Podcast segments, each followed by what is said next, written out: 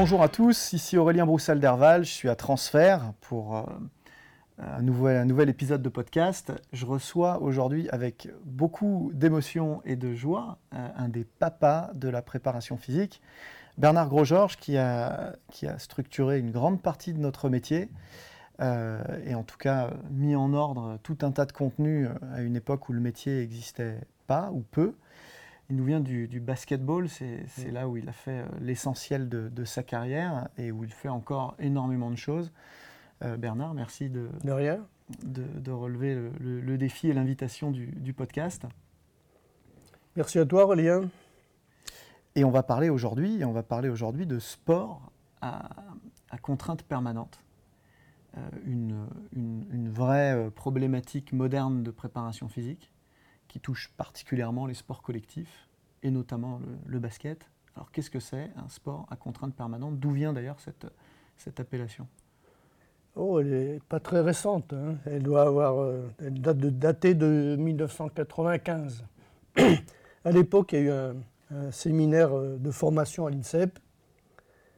Et euh, l'appellation, je pense qu'elle doit venir de, de Kievre et Miller, Christian Miller et Jacques Kievre. Euh, parce Qui étaient que- des profs? Qui que j'ai eu comme collègue, moi. Et en fait, euh, ils ont trouvé nécessaire de séparer, par exemple, euh, la- l'entraînement, euh, la gymnastique, euh, euh, l'entraînement du demi-fond, qui pourrait faire une catégorie, c'est des contraintes très espacées. Enfin, il y a des grandes compétitions et entre-temps, on s'entraîne, quoi. Mhm. Et puis, il y a des contraintes, de, il y a des sports à contraintes où il y a plusieurs séances dans l'année. Et, puis des sports où finalement, euh, il faut être euh, tout le temps là, quoi. Alors, c'est vrai pour les sports professionnels, c'est vrai pour les sports co, c'est vrai pour le tennis, à un degré un peu moindre, mais on peut dire que c'est à peu près dans la même catégorie. Les sports où il faut être là toute l'année posent un problème vraiment particulier, spécifique, qu'on ne retrouve pas ailleurs. Pourquoi? Ben Parce que, en fait, quand on est en saison, on cherche de maintenir la forme, ce qui est un gros problème. Pour les athlètes, c'est impossible. Ils vont dire euh, c'est pas possible d'être en forme 6 mois, ou 3 mois, ou 4 mois. Si on est en forme 3 semaines, c'est bien, quoi. Donc en sport co, on va pas être au top de la forme, mais il faut être acceptable. Ouais, La notion de pic de, pe- de, de- de performance Ouais, et de il faut forme stabiliser la performance, est plutôt euh, aplanie, mais stabiliser maintenir. et stabiliser les qualités. Et euh, donc il ne faut pas trop creuser dans des choses fondamentales en saison, parce que ça déréglerait la Formule 1 que- que- qu'un sportif de haut niveau est en fait. Hmm. Si on touche à quelque chose chez des champions, on dérègle assez facilement tout. Donc on y va à pas feutrer, la ligne de crête est assez étroite, il faut quand même faire des choses, maintenir le niveau de performance, il faut aller creuser dans, des, éléments où on peut faire des choses sans détruire autre chose, qui n'est pas simple. Et voilà un petit peu la difficulté, de enfin l'enjeu en fait. Et à ça, c'est ajouté quand même d'autres contraintes. C'est euh, avec la professionnalisation. Aujourd'hui, tout le monde est centré sur le coût des blessures, le coût sportif, le coût économique, euh, ce qui fait qu'aujourd'hui, euh, une bonne part de la préparation physique dans les sports à contrainte permanente, c'est de la prévention. Voilà. Donc, euh, euh, on peut donner plein d'exemples sur euh, réduire le nombre de blessures. Alors, l'exemple qui me vient en premier, c'est celui du Français Rudy Gobert. L'an dernier, il a été blessé, il a été assez sérieusement blessé, il a dû manquer 10-12 matchs. Et son équipe avait du mal à gagner. Et euh, dès qu'il est revenu en, en situation de pouvoir jouer, ils ont gagné 8-10 matchs d- d'affilée et ils étaient. Ils n'ont ils ont pas fait les playoffs, mais ils étaient tout près, je crois. Cette année, il n'a pas été blessé, ils sont qualifiés pour les playoffs. Donc si un joueur majeur vous manque, c'est aussi ça le sport collectif. hein. Si un joueur majeur vous manque, Un être manque et tout est dépeuplé. ça peut, être, euh, ça, ça peut euh, comment dire, démolir toute une saison, tout un investissement. Donc les, les- les entraîneurs et les préparateurs physiques euh, euh, ont pour mission de ne pas, pas abîmer les joueurs. Hmm. Donc, on va dire, ils en font un petit peu moins que ce qu'ils pourraient. Parce qu'il vaut même mieux avoir un joueur qui est à 90% de son potentiel maximal, mais qui joue et qui peut quand même bien jouer. Moi, je me rappelle avoir joué des matchs de basket avec des, entorses fraîches. Pas. On peut jouer quand même. C'est pas ce qui est, faut pas le faire, hein, mais on peut quand même jouer. on peut quand même jouer en faisant vraiment attention. On peut jouer. Mm. Donc voilà, il faut pas le faire, bien sûr, mais euh, donc euh, il faut être très concentré sur le fait qu'aujourd'hui, la préparation physique, c'est une bonne part de prévention, une bonne part. Ouais, le, le, rôle du prep physique est de moins en moins axé, en, saison en tout cas, ce qui est l'immense majorité de l'année finalement en Europe, sur de la protection par anticipation des athlètes, plus que sur de l'augmentation massive de la performance. Oui, mais on peut jouer. Par exemple, euh, bon, aujourd'hui, c'est assez admis que si on a un niveau de souplesse euh, qui est plutôt bien réparti sur le corps, s'il n'y a pas des raideurs particulières, je parle de, cette qualité-là simplement, ben, les risques, on va, on va diminuer le potentiel de risque.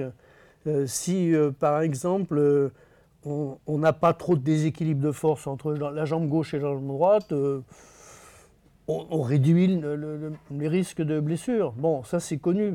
C'est mm. euh, mm. connu, mais est-ce que c'est bien appliqué? C'est-à-dire que est-ce qu'en basket, par exemple, on a cette culture euh, de, mobilité, de, souplesse, de contrôle moteur au sens large, où on va chercher à équilibrer le sportif pour qu'il ait un niveau de souplesse minimum?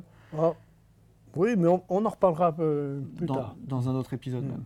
Alors je voudrais revenir un petit peu sur, euh, sur la préparation physique, parce que euh, il faut être au cœur de la discipline si on veut bien analyser la chose, voir, voir les liens qu'il peut y avoir avec des aspects plus généraux. Hein. Mhm. Euh, pendant longtemps, on a, on a raisonné euh, en, sport co, enfin, en, termes de poste de jeu. Bon. Mhm. En disant, voilà, on analyse le jeu, et puis on dit, voilà, bon, si vous jouez, jouez à tel poste, il faut avoir tel profil. Bon. Et il n'y a pas si longtemps, on marchait encore comme ça en basketball. Aujourd'hui, on se rend compte de plusieurs choses. L'évolution du jeu fait que on se demande où sont passés les postes. À part un joueur comme Gobert qui a un peu une typologie, une morphologie un peu particulière, on a dans une équipe un meneur de jeu qui fait 2m08 en NBA. C'est une taille de joueur intérieur. Hmm. On a des, donc des joueurs qui jouent un peu partout. Donc on, peut, on peut mettre, à la, pas à la poubelle, mais presque, ce qu'on a écrit pendant 10, 15 ou 20 ans sur, euh, pour être à tel niveau, si on est meneur de jeu, il faut faire plutôt ça, etc. Non. Aujourd'hui, ça n'existe plus. Les contours du modèle ont de Gros, Il y, il y, a des morphologies des particulières qui font qu'en fonction de ses potentialités techniques et son morphotype, et des goûts du joueur aussi, et des goûts des, et, des, et des projections de l'entraîneur, on peut faire, faire évoluer un joueur de, différentes façons. Donc, on a, on a trouvé d'autres formules maintenant pour dire ben, le de basket, c'est quoi? Je vais y revenir. Mais après, il y a une deuxième chose qui, qui, s'est intercalée, c'est que les, comment dire, les, les, joueurs d'un même poste peuvent avoir plus de différences entre eux quand ils jouent que des joueurs qu'on pouvait classer à des postes différents. Mhm. Par exemple, des très bons joueurs. Vous avez des joueurs qui alors, sur quelle base on fait ça? C'est sur le critère de l'accélérométrie. C'est-à-dire qu'on voit combien euh, un joueur enclenche l'accélération à la minute avec les intensités en dixième de grade de G. Et on se rend compte que ben, sur un même poste, on va du simple au double, voire du simple au triple. Donc, vous voyez, là, tout est ouvert. Mmh, mmh. Tout est ouvert. Euh, c'est intéressant parce que pendant longtemps, on a voulu détecter tout ça, en faire des, des gens qui seraient prédisposés à descendre un poste en poubelle. On peut mettre ça à la poubelle. La spécificité du travail est de plus en plus liée à l'individu. Voilà. Et puis, euh, au projet de jeu, enfin, on va recruter. C'est le coach, c'est un assemblage, une, une convergence d'intérêts réciproques, on va dire, pour faire en sorte qu'un joueur va trouver sa place, son efficacité, en évoluant, parce que ça dépend aussi des autres joueurs qu'il y a dans l'équipe, les joueurs vont jouer d'une façon ou d'une autre. Et quand les joueurs vont changer d'entraîneur ou changer d'équipe, parce qu'il arrive quand même assez fréquemment, Bien sûr.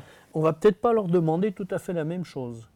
Donc voilà. Alors le, euh, on peut plus raisonner sur une analyse du jeu qui n'existe plus. Il faut faire autre chose. Bien sûr. Donc, alors, c'est quoi les qualités? Bon, la, la, qualité qui saute aux yeux, c'est des qualités de puissance musculaire. Bien sûr. Parce que là, de ce côté-là, euh, euh, tous, tous, et a fortiori les joueurs de petite taille. Parce que la petite taille, c'est quand même un handicap. Mhm. On peut jouer, hein. Mais Box, par exemple, il était plus petit que moi. Il jouait, c'est un joueur NBA il y a un certain temps. Mais bon, on peut quand même jouer. Mais il faut avoir d'autres qualités qui compensent largement. Donc il faut des, grosses qualités de puissance et surtout pour ceux qui mènent le jeu. Alors ils peuvent, être grands ou petits, ce n'est pas un problème. Mais ils doivent être les plus puissants. Et là, ça se retrouve assez fréquemment parce que si l'analyse du jeu ne nous renseigne pas, en fait, ce qui nous renseigne, c'est des indicateurs intermédiaires. Par, exemple, sur des tests vraiment spécifiques au basket, ou sur des tests même qui sont des tests qui font appel aux, qualités de démarrage, ou qui sont des tests généraux. Euh, sprinter sur 10 mètres, les basketteurs sont pas mauvais du tout à cet exercice-là. Pas mauvais. Et, ou des tests un peu spécifiques. Et là, on se rend compte qu'en fait, les meilleurs joueurs, ben, ils sont quand même meilleurs dans les tests classiques, T-test, demi-T-test, 5 mètres, 10 mètres, 5 mètres, ou 10 mètres d'élan, 5 mètres navette, plus 5 mètres. Tous les tests, disons, où il y a vitesse et changement de direction, les, les basketteurs sont plutôt très performants. Et c'est même à ça, euh, on retrouve avec ça des joueurs de niveau intermédiaire, des joueurs non starters d'une équipe, ils sont inférieurs. Alors que sur VO2 Max, non, les joueurs de niveau, pas les, les joueurs, des bons joueurs, mais pas excellents, sont généralement plus forts au niveau VO2 que les, les stars, que les joueurs starters. Mais sur la puissance, non. Sur la puissance musculaire, non. Les meilleurs joueurs sont des joueurs starters. Hmm. La puissance est vraiment une qualité discriminante de la performance finale en basket. On peut compenser un peu, mais bon. Parker, par exemple, pas hmm. maintenant, mais il y a une dizaine d'années, il a été repéré, à flasher, on va dire, à 9 mètres secondes, euh, hmm. bah, à un moment donné. De ça, alors quand tu dis euh, la puissance, c'est les paramètres absolus de la puissance, ce sont les paramètres de répétition de la puissance ou les deux? Alors oui, il y a aussi l'aspect euh, réitérer la puissance, bien sûr, c'est important. Parce que si... il faut de la marge, il faut un coussin de sécurité. On se rend compte qu'en fait que chez le guépard, chez les animaux les plus rapides, on se rend compte qu'en fait, quand ils vont une capture, une capture d'une proie, ils vont pas à leur vitesse maximale. Ils ont un coussin de sécurité qui leur permet de gérer l'habileté.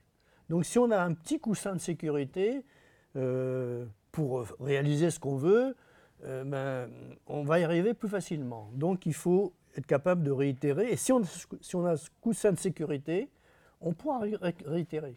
Mmh. Alors c'est quoi? Ben, C'est par exemple, ça on le voit bien avec, euh, avec les, parce que quand on fait des tests, par exemple, mais on en reparlera euh, plus tard, euh, c'est intéressant d'avoir euh, une forte réserve anaérobie quand on fait, quand on fait quelque chose qui est, qui est, engagé avec une bonne puissance musculaire.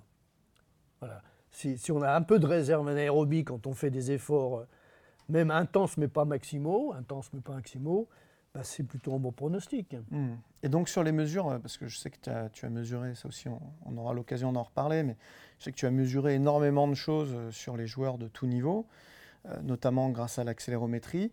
Est-ce que tu observes que les meilleurs mondiaux partagent cette capacité à réitérer ou maintenir leur niveau de puissance? Voilà. Autant tu disais le, le VO2 Éventuellement, euh, éventuellement, les meilleurs peuvent être un petit peu en dessous de, de, joueurs de préélite. Autant là, les meilleurs, c'est les meilleurs aussi. Quoi. Ah oui, oui, parce que c'est pas récent ça. Euh, Cazorla a mis ça en évidence, mais Banksbo surtout pour le football a beaucoup travaillé sur ces trucs-là. Et Cazorla aussi sur euh, ce qu'on appelle aujourd'hui RSA, Repeated Sprint Anaerobic. et on se rend compte en fait que il y a un index d'endurance qui, caractérise un joueur euh, et le, le, niveau de performance attendu. C'est-à-dire que si sa performance se dégrade de 3-4%, ça dépend de la méthode de calcul aussi, mais enfin, grosso modo, s'il y a une petite dégradation, ça veut dire qu'il est, il est, euh, comment dire, il est dans un état satisfaisant pour jouer et répondre aux attentes de performance. Mais s'il a été arrêté, etc., ce qui va se dégrader le plus vite, c'est la capacité à, répéter. Ça va se dégrader très très mmh. vite. Donc euh, il va très très. S'il y a un arrêt de trois semaines, par exemple, ses capacités à, endurer la répétition vont, vont être euh, profondément attaquées. Mmh. Et euh, donc, comment on va faire? Parce qu'il y a une astuce en sport collectif, c'est qu'on peut, on peut ne pas faire jouer un joueur ou très peu un joueur. Donc là, par exemple, en football, j'utilise beaucoup, au basket aussi, on utilise ça. C'est-à-dire que des joueurs qui reviennent de blessure, ben, ils n'ont pas, encore, pas encore récupéré cette capacité à réitérer, et du coup, on les fait jouer moins longtemps. Et euh, je pense que Domenech avait des données assez précises quand il faisait euh, des choses comme ça, ou même, euh, ou même l'entraîneur actuel. Ils ont des données assez précises pour savoir quel temps de jeu on peut donner à un joueur compte tenu de son niveau, de, contrôle, de, euh, conservation de qualité de puissance dans la répétition. Mm, mm, mm, bah, ça renvoie un petit peu à ces, notions très à la mode. Là, hein, il y a le return to play, c'est une chose, et il y a le return to perf. Voilà, tout à fait. Et euh, ok, alors du coup, bah voilà, on est dans, on est dans ce cadre-là, on est dans, dans un cadre de, sport à contrainte permanente, ok, sport co, il faut être euh, au niveau toute l'année, et du coup, on a cette, ces paramètres de puissance qui, eux, s'ils ne sont pas maintenus, vont se dégrader assez vite. Ah oui, ça se dégrade. Euh, surtout, alors a fortiori dans les sports à, détente en plus, il se trouve que le basket en fait partie. On sait j'ai pas mal de data là-dessus aussi en volleyball où on sait que il faut trouver des protocoles de maintien des qualités euh, neuromusculaires. Euh, justement, quelles sont les pistes de travail Alors, on va partir déjà. Comment on peut détecter ces trucs-là? Il y a pas mal de travaux là-dessus. Je pense à Anne de l'Extra. Elle, utilise les, capacités de CMJ, de control movement jump, mhm. à différents moments de la semaine chez des, joueurs élites de sport collectif. Euh, on a aussi Montgomery, hein, qui je crois qu'il est un, auteur australien, qui a travaillé sur les matchs répétés, les tournois. Parce qu'on parle souvent de l'analyse du jeu comme si le jeu c'était un match. Non, non, le jeu c'est pas un match. Le jeu c'est une histoire de match qui, une charge cumulée qui est cachée, en fait. On n'y pense pas, mais elle existe. Mhm. Et puis une charge à venir. Donc, euh, et quelqueuvent des matchs resserrés. Dans la semaine, il y a des, maintenant, il y a fréquemment, pour les équipiers qui jouent euh, au niveau européen ou NBA, on peut avoir trois matchs en dix jours. Ou même un peu moins. Trois mhm. matchs en sept jours, des mhm. fois. Donc, euh, alors, ce qui va, ce qui va compter, ce qui va, c'est l'altération de la capacité de CMJ. Ça va très très vite. Ça, c'est un vrai repère. Ah oui, parce que dans la semaine, par exemple, de l'extra, elle trouve qu'on on peut perdre 6 ou 7 cm euh, euh, en milieu de semaine, quand on a eu 2-3 entraînements un peu hard. Parce qu'en général, qu'est-ce qui se passe? Dans la fin de semaine, plus personne, euh, les entraîneurs, mais surtout pas les joueurs, les joueurs ne veulent plus se charger énormément. Hmm. Ils pensent au match et ils acceptent assez bien tout ce qui est vivacité, travail technique, préparation de match. Euh, ou travail, travail ludique, etc. Donc les deux, trois derniers jours, euh, euh, on, va être en dégressif, c'est obligé. Donc, et le lendemain d'un match, on peut, on peut va pas, ou deux jours après, on va pas charger. Donc on va charger quand? À, J plus, match plus 3 ou match moins 3. Trois jours. Hein. Hmm. Et en fait, on va, on, va monter, on va monter progressivement en intensité, ce qui fait qu'en milieu de semaine, il y aura un gros coup de mou. Et là, on va pouvoir gérer ceux qui sont investis. Par exemple, ceux qui sont investis risquent d'avoir une performance un, petit peu altérée. Et ceux qui ne sont pas trop investis, euh, ça va se voir. Donc c'est logique de perdre de la qualité dans la semaine. C'est logique. Hmm. Mais en même temps, c'est un bon indicateur. Hmm. Alors c'est un bon indicateur aussi sur les tournois. Si je fais maintenant allusion à ce qu'a ce écrit et publié Montgomery, quand on a un tournoi avec trois matchs, parce qu'au championnat d'Europe de basket, mais dans tous les. Pas, pas en foot, il y a moins de matchs, mais en volet, il y a des matchs très rapprochés. On a aussi ce phénomène d'altération de, de, la, puissance musculaire. Et, ils mettent même plusieurs jours à récupérer leur niveau initial. Donc euh, ça, on n'y pense pas en fait. Hein. C'est-à-dire que quand on a fait un tournoi, ben, on a mesuré quelques minutes après, euh, une heure après, le lendemain, etc. Ça, joue jusqu'à plusieurs jours après. Mais ça, le joueur ne s'en rend pas compte. C'est une, fatigue neuromusculaire. Et on a toujours raisonné en basket en, termes de fatigue énergétique. Non, non, le vrai problème en, basket, mais dans, en volet a fortiori, La fatigue, elle est un peu mais, énergétique, mais elle est surtout musculaire, surtout neuromusculaire. Et ça, on n'a pas trop. Euh, on a, facile maintenant, c'est quand même un vrai sujet d'actualité. Mais il y a 20 ans, on n'en parlait pas de ces trucs-là.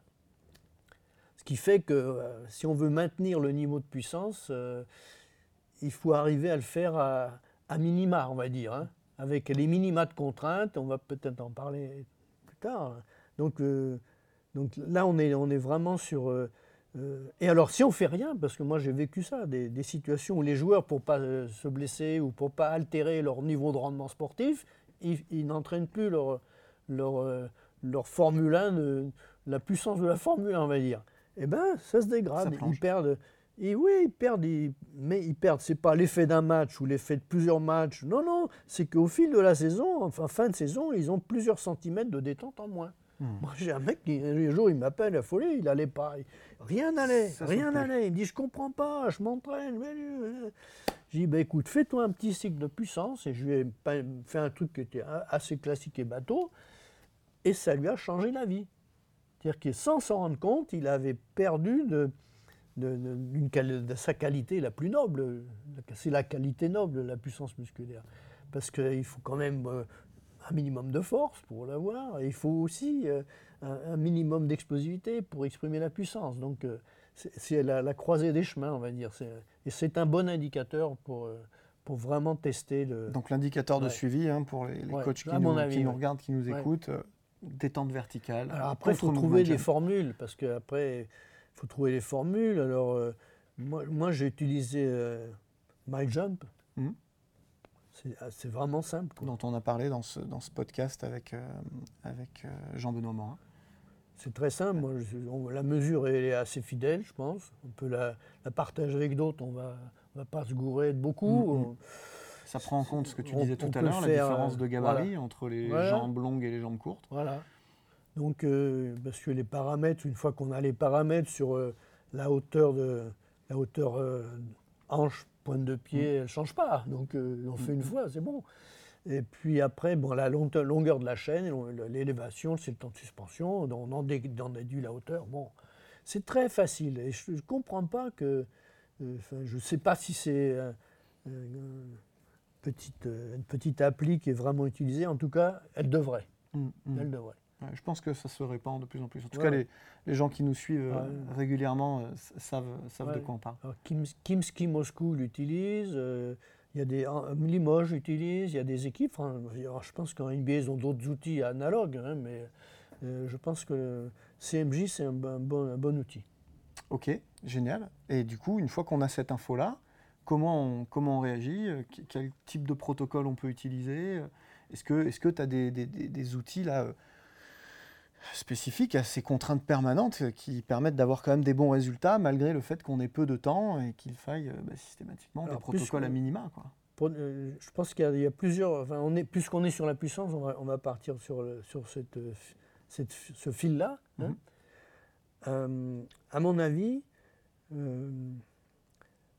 c'est très facile, très facile, en, en contraintes mécaniques et en temps passé, de sauvegarder sa puissance musculaire. Euh, c'est très facile. Alors, je vais parler un peu de force, mais on pourrait appliquer la même chose sur, sur, sur l'aspect puissance. il suffirait de changer un peu les paramètres. Alors, je, m'appuie un peu sur ce qu'a écrit David Hurst. Mm-hmm. Euh, et moi, alors David Hurst, il, il, dit mais pourquoi, euh, quand on fait de la musculation ou renforcement musculaire, pourquoi on raisonne en termes de trois séries, voire plus, six séries, etc. Pourquoi Pourquoi? Qu'est-ce qui nous pousse? Alors il a fait, à l'époque, il a fait une conférence à l'INSEP, ça devait être en 2003, je crois. Et il disait, mais euh, en fait, euh, il y a plein d'auteurs qui, ont fait des essais sur deux. D'abord, il a dit finalement, les gens qui sont arrivés à trois, à trois séries, ils ont triché en disant que c'était le, meilleur rapport qualité-prix, on va dire. On avait des gains pour pas beaucoup d'engagement. alors lui, il démontre ça, il dit que la méthode est un peu bancale. Bon. Après, il a fait la biblio sur tous, les auteurs qui ont travaillé sur deux séries, etc.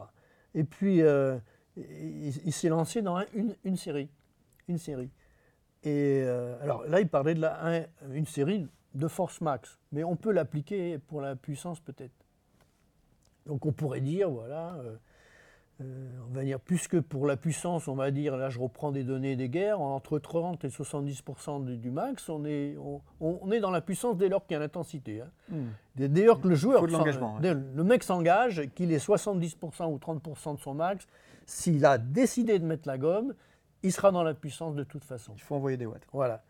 Donc, euh, on pourrait dire, voilà, on va mettre, peu importe, de- autour de 50, mais ce n'est pas, c'est- pas nécessaire de, de- de se, de se focaliser sur le, sur le niveau de charge, le pourcentage de charge Ce qu'on veut, c'est de la vitesse de Mais déplacement. de il faut qu'il y ait un vrai engagement.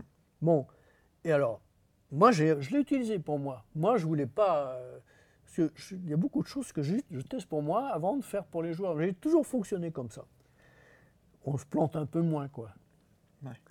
Et On parle de quelque chose que l'on connaît. je l'ai- donc j'ai testé pour moi. Alors moi, testé ça il y a 5, 10 ans, mais j'étais déjà un peu euh, très jeune, on va dire. hein. Bon.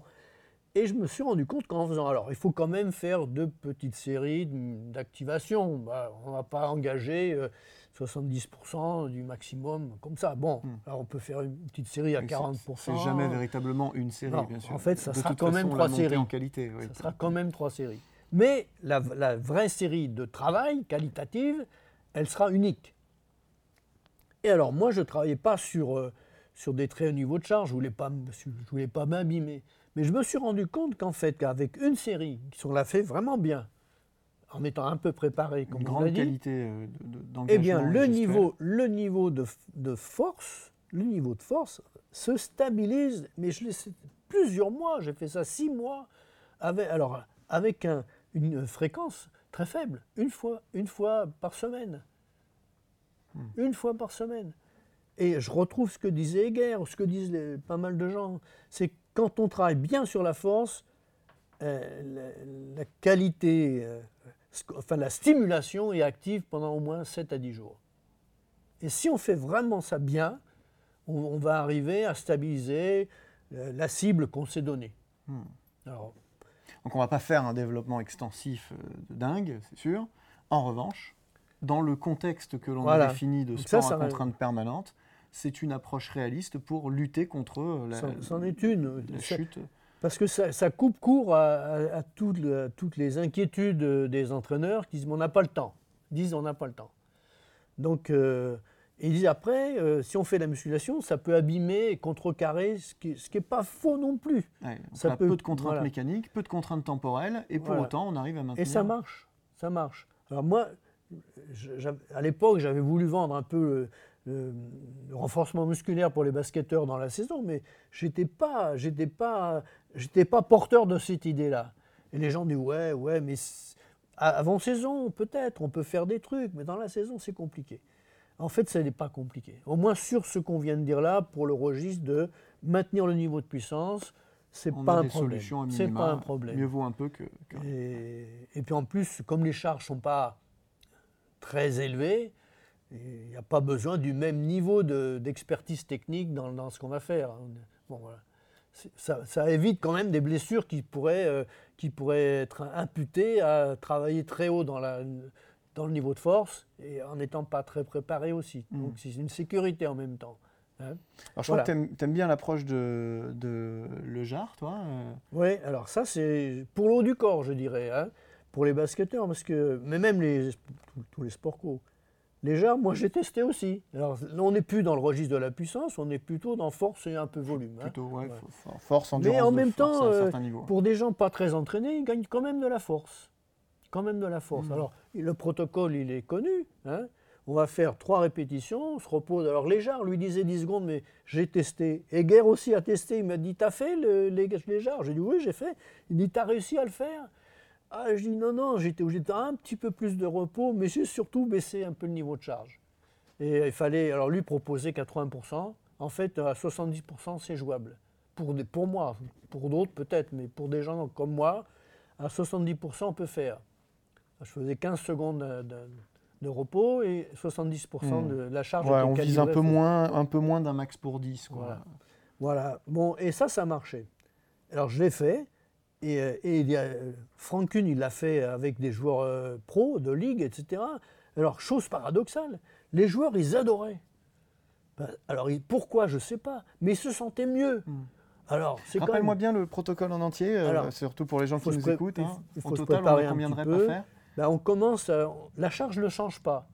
La durée euh, est constante, c'est-à-dire on, va faire, euh, on, pose la barre, on, souffle un peu et on reprend après.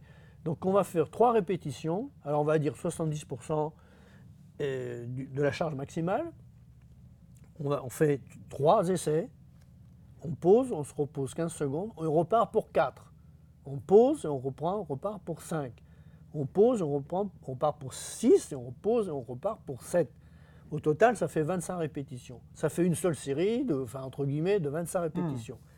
Alors les premières, on peut les faire un peu vite, rien rien n'interdit.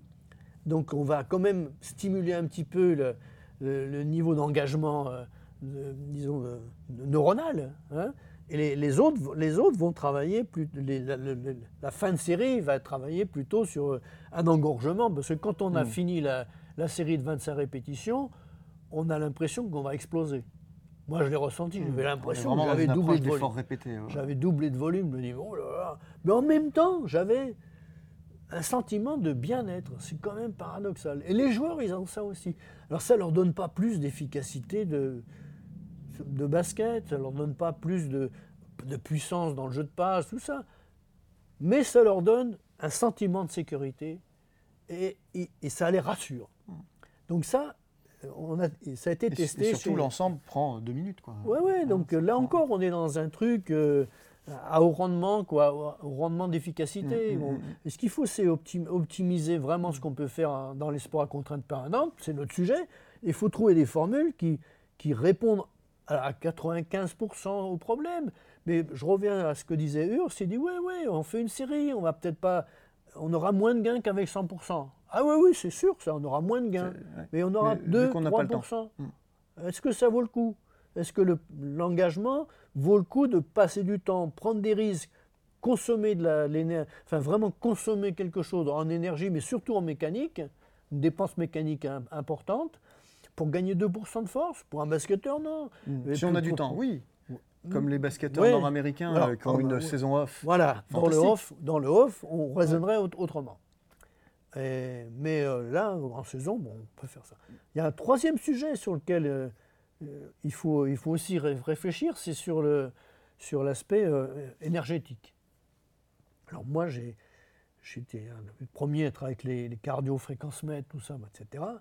Et puis, euh, on était à une époque euh, où il fallait quand même euh, augmenter les capacités de fonctionnement de la machine aérobie, etc. Donc avec des, des formules en course continue, on va dire, euh, sur des séquencements un peu longs. Quoi. Mhm.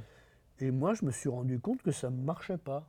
C'est-à-dire qu'on rentrait dans la saison sportive décalé, c'est-à-dire on était incapable de répondre à l'exigence sportive. Spécifique euh, du basket.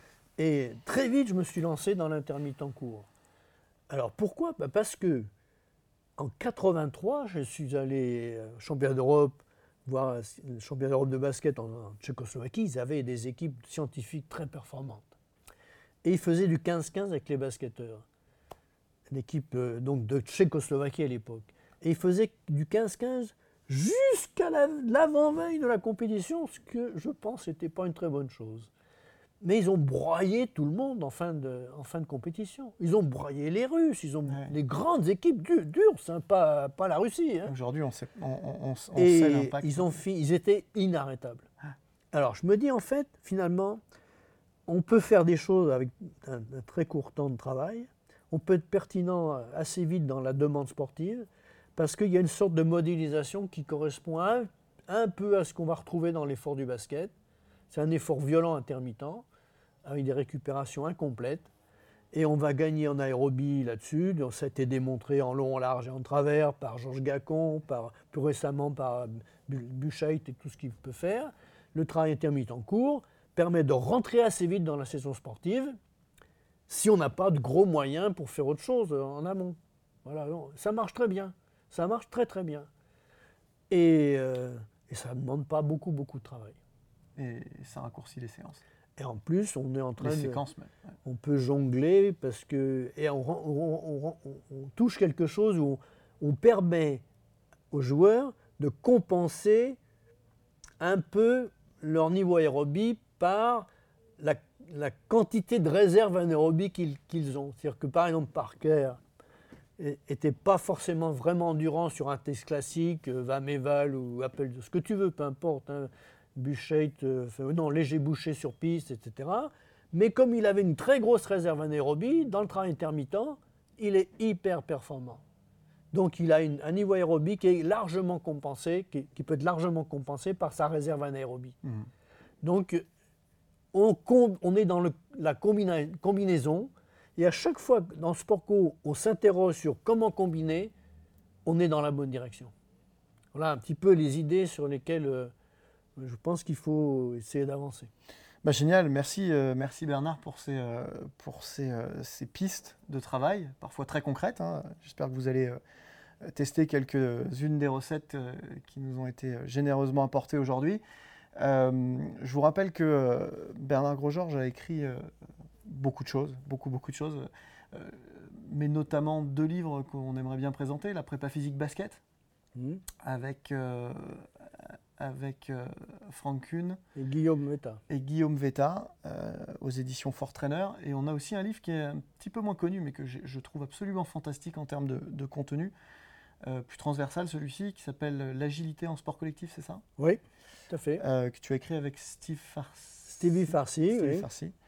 Que, que je, que je vous recommande très chaleureusement parce que dedans on balaye toute l'évaluation, l'entraînement, le maintien, l'augmentation de la perf, le suivi, sur vraiment cette qualité composite et complexe euh, qui, qui est, est l'agilité. Donc euh, vraiment, euh, vraiment, je vous le recommande. En tout cas, merci beaucoup d'être venu. On espère t'avoir dans d'autres euh, dans d'autres épisodes. À très bientôt, Bernard. Merci à toi Aurélien. Merci.